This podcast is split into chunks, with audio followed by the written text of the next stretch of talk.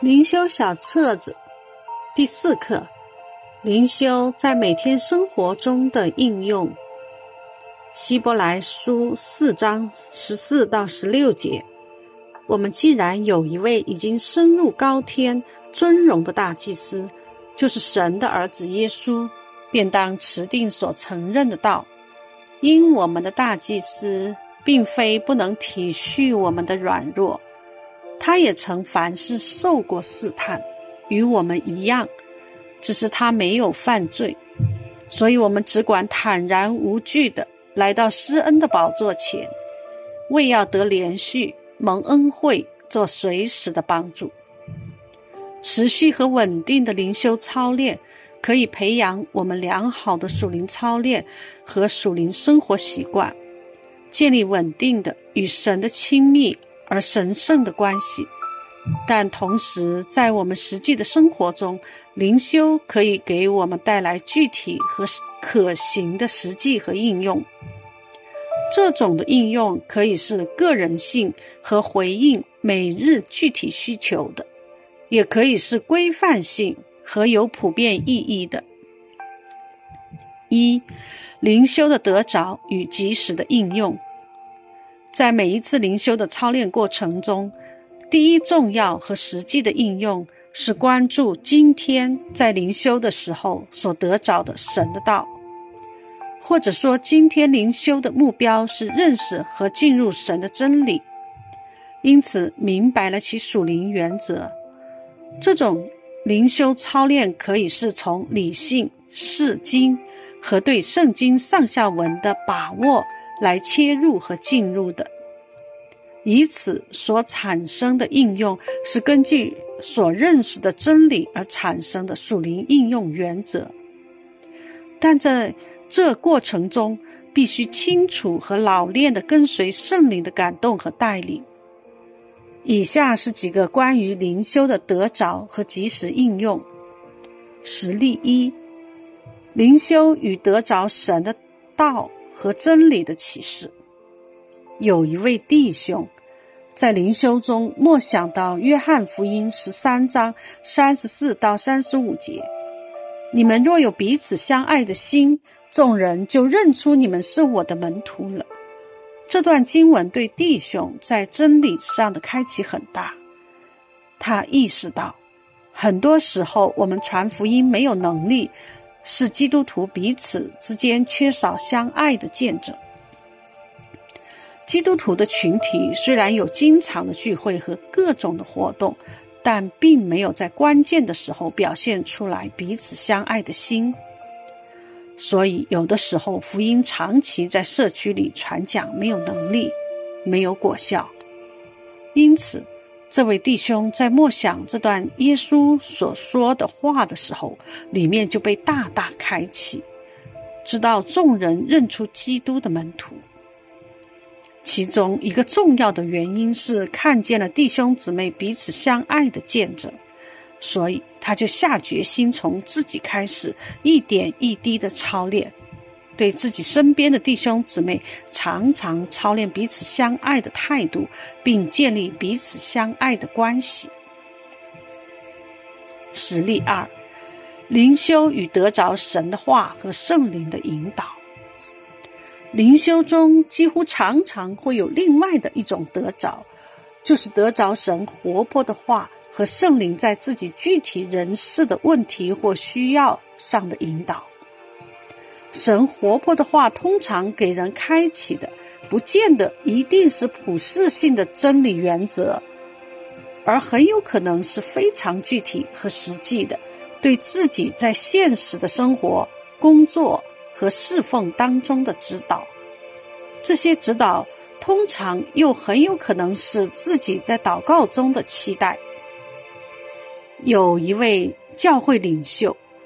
相当一段时间，似乎侍奉卡壳在什么地方，自己觉得不太对劲。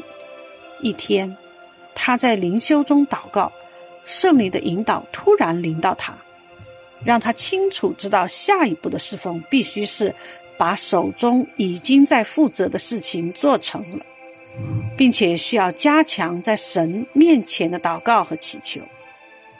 这个圣灵的引导非常清楚的领导他，让他一点也不怀疑这是从神活泼的话和清楚的引导而来。结果，当这位教会领袖照着里面的感动和得着去实践的时候，他所负责的事情就真的做成了。实例三，灵修以得得着神的光照和属灵的供应。灵修中第三种常见的得着和应用是关于属灵的生命成长和属灵的生活建造方面。这种的灵修或得着，主要是在于跟神的关系和深化，或者是自己在生命上的对付和更新等方面。通常在灵修中，我们会经历到圣灵明显的光照，使自己看清楚事情或问题的真相，找到问题或拦阻的原因，进而在神面前悔改、回转，最终使问题和关系得到解决。有一位姊妹在灵修中得着圣灵的光照，看见了自己在生命和侍奉中有一个盲点。就是虽然他对教会的弟兄姊妹非常有爱心，几乎可以说不顾一切的牺牲自己所有的来服侍教会，但是他发现似乎有些时候弟兄姊妹未必得到了他所期待的建立和坚固，未必他的侍奉有实际的果效。在灵修中，他得着了神的光照，看见了自己的服侍中缺乏界限。有点像行意过度而没有督责性的治理。得到这一光照，他的心里十分释放。之后，他就在自己的服饰中渐渐的带入有界限的教导和治理，他的服饰就开始出现了新的气象。二，灵修的功用与普遍的应用。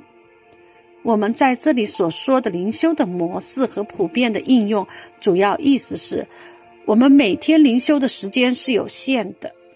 虽然我们在灵修中非常真实的属灵得着，并且借此生命得以成长，也培养出了一个很好的属灵操练和属灵生活的习惯，但是我们的问题是，每天我们的生活、工作。和侍奉所面对的问题实在太多了，似乎我们在灵修中所得着的，远不能满足或供应到我们日常众多的困难和问题。所以，我们在这里提出来灵修的模式和普遍的应用，主要是希望帮助弟兄姊妹借着每次灵修的操练，把这种灵修的操练氛围。和累积的得着扩充到其他的时间、场合及生活侍奉的领域。例如，如果原先的灵修是每周一次，则现在可以扩展到每天一次；如果原先的灵修是需要特别规划出时间和空间，而现在的灵修就可以带来操练随处多方。如果原来的灵修仅仅是操练性的，则现在却是可以把这种通过灵修所得着的属灵老练带入到每天生活和工作的实际情况当中，借操练而来的属灵原则来进行真理的原则性应用。在第一课的介绍里，我们提到说。借着灵修，可以每天经历神的同在，且得着属天生命的源流和供应。以灵修为启动点，随处、随时让属天生命流入每日生活的各个方面。灵修要成为每日与神同行的起点，神恩典浇灌的切入点，属灵生命长进的关键点，就是这个意思。这种稳定的模式，如果最终可以自然和老练地进入我们生活和工作的各个层面，则是我们一生最大的祝福。因为耶稣说：“信我的人里面要流出活水的江河来”，就是这个意思。约翰福音七章三十八到三十九节。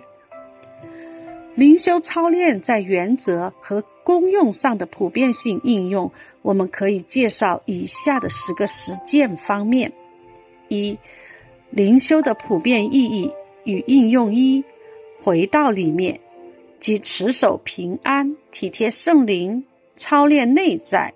灵修操练的普遍意义之一，是要帮助和训练弟兄姊妹往里面去，走里面的道路。过里面的生活，做里面的人，这个属灵的原则和不变的真理特质，是要帮助我们建造内在的生命，使我们的属灵内在生命可以长大成人。例如，靠里面的平安胜过脾气。二，灵修的普遍意义与应用二，考察里面即确认圣灵，确认感动。确认引导灵修操练的普遍意义之二，是要开启弟兄姊妹的认识和心窍，使我们十分清楚的知道神的灵在我们的里面是一个人间极为荣耀的事情，同时也是我们人生最大的祝福。这个属灵原则和灵修的普遍意义，是要训练弟兄姊妹熟练和准确的知道如何判断和确认圣灵在我们里面的感动和带领。例如，决策时考察和确认里面的感动。三、灵修的普遍意义与应用三，住在里面即与神同在、与神同行、与神连接。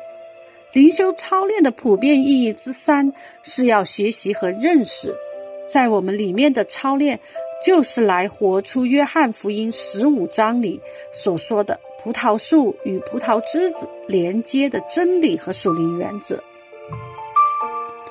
我们的实际和应用，就是一种属灵生命的实践，就是效法基督的实践。例如。我们在面对重大的人事问题时，应该思考耶稣会如何来回应和处理这样的决策。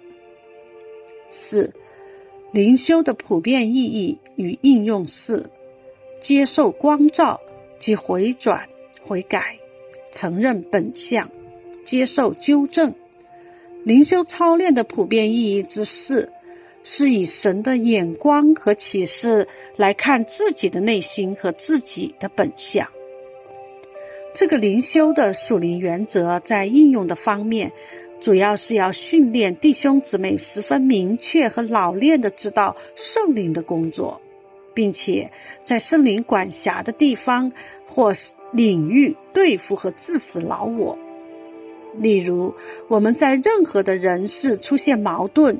僵局甚至冲突的时候，必须心存谦卑，敞开聆听，靠主得胜。五、灵修的普遍意义与应用五：经历实价及舍己破碎，交出主权，忍受苦难。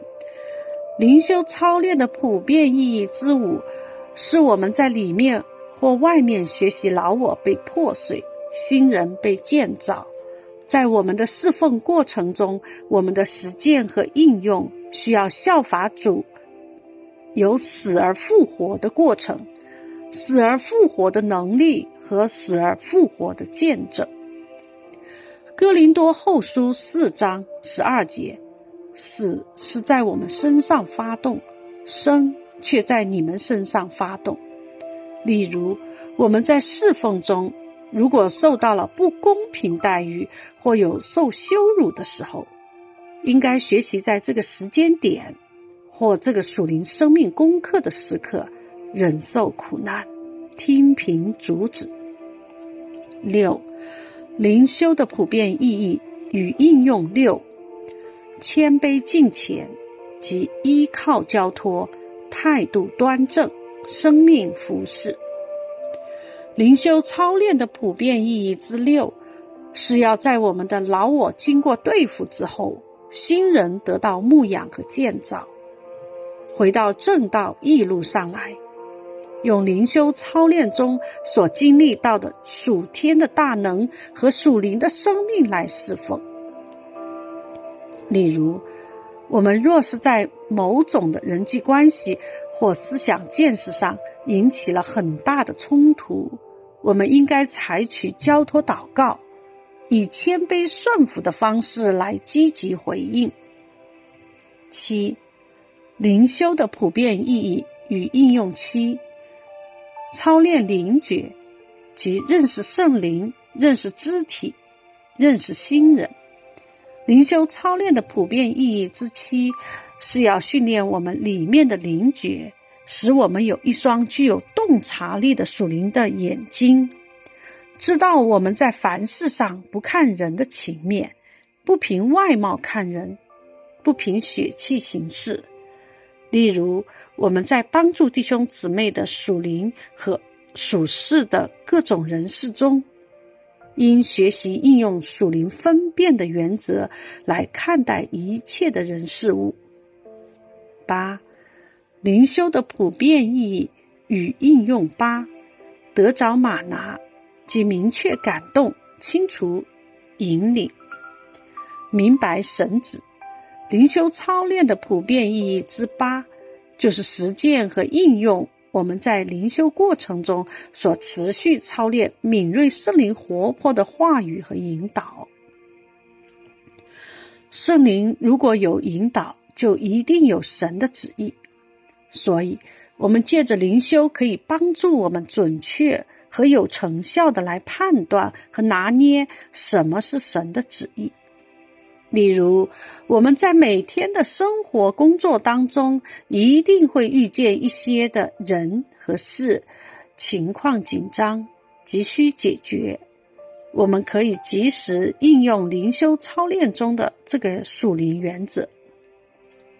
九，灵修的普遍意义与应用九，得着启示即开眼看见，明白定律，进入真理。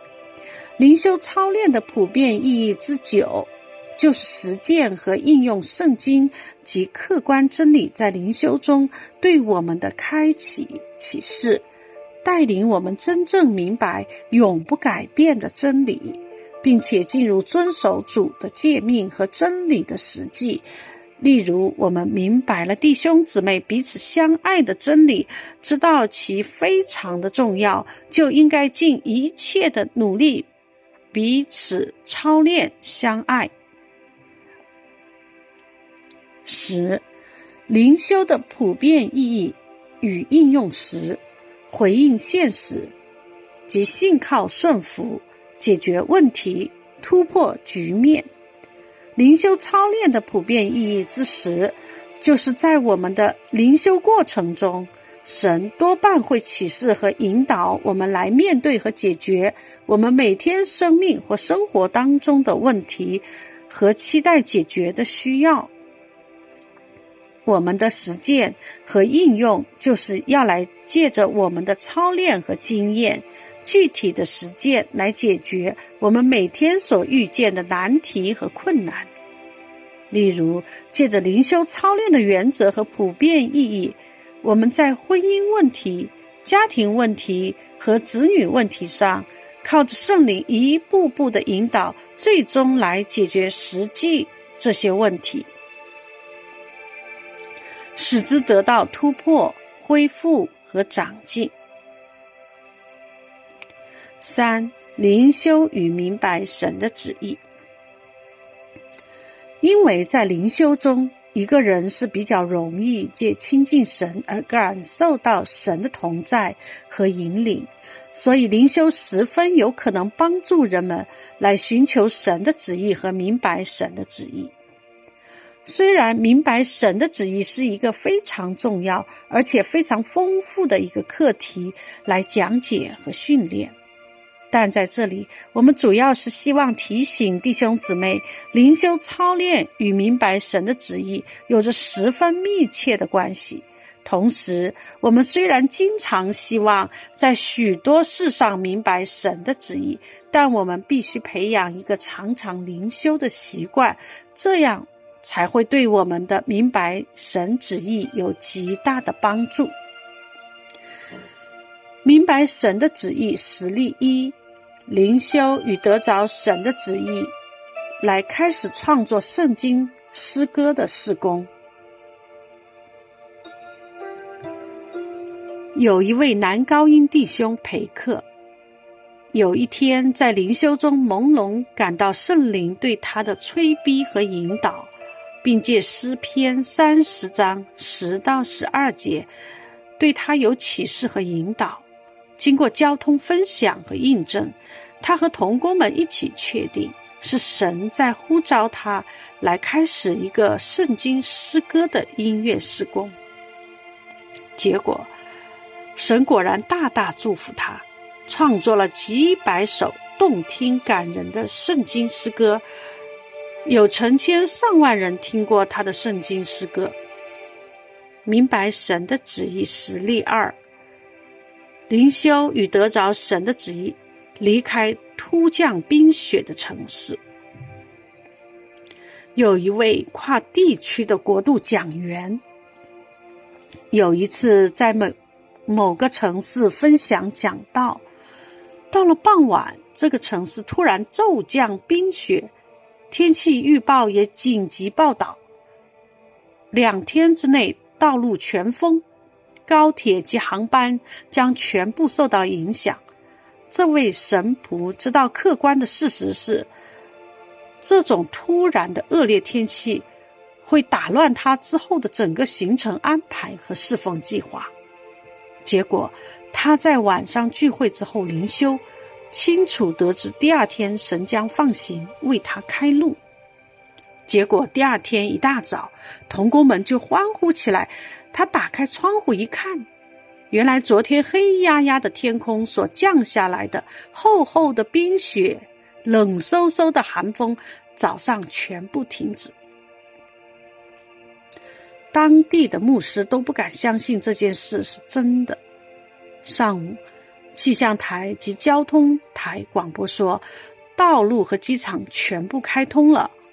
结果，这位神仆就心存感谢赞美，按计划离开了这个城市。明白神的旨意实例三：灵修与得着神的旨意，避免投资失误。有一群弟兄为了神国的事工，一起讨论和策划一件职场的投资项目，但是一直迟迟不能完全确定是不是神的旨意。这个投资项目因为是几个基督徒家庭一起来发起和策划的，他们觉得其中应该是为了神的国度而一定会蒙神的祝福，但是。关键就是他们无法客观的确定和印证这个决定和计划真的完全是神的旨意。到了最后，在时间上实在是不能再等了，所以他们就决定在某年某月某日与物业主签订合约，并且交付定价。这个投资项目大约总金额近一百万美元。到了签约的那一天早上，还有一点时间就要去签约和交定金了。主要负责人之一的弟兄正在灵修祷告，这时电话突然响了。他接过电话来听后大吃一惊，原来他们当中的一位代表弟兄正在路上。要去签约和交定金的时候，团队中的一位最关键的弟兄家中突然出现意外，必须立即且无条件退出这个计划。这件事情的及时拦阻，明显是出于神的旨意，不然这个项目还没有开始就成为一个负债的失败项目了。这个见证可以看作是神拦阻的见证。四、周末小组集体灵修的操练与分享。一、小组灵修，本课的灵修经文诗篇二十三章一到六节，诗歌赐福救主。盟约二，自由分享，根据自己的灵修和实践应用，分享一个见证来彼此鼓励，留出时间分享及小组讨论上一周的课后作业。第四到七部分完成的情况。三、集体讨论。为什么说诗篇二十三篇既是一篇优美的灵修经历写照，又是基督徒一生属灵追求和行走天路的真实心历路程？五、下周个人的温习概念性问题：基督徒的灵修操练与其他宗教类似的静默操练有什么不同？二。真理性问题，你认为不灵修会对基督徒的灵命产生怎样的结果？三、操练性问题，你在灵修上的困难是什么？你知道怎样解决这个困难吗？六、下周个人的默想，深入默想和思考以下的问题。并以书面形式记录下自己的默想心得，从灵修操练应用的角度来分析，为什么弟兄姊妹开始灵修操练的时候会十分踊跃和有得着，但是过了一段时间就不能再坚持，甚至渐渐失去了热情和兴趣。七，下周个人的时间。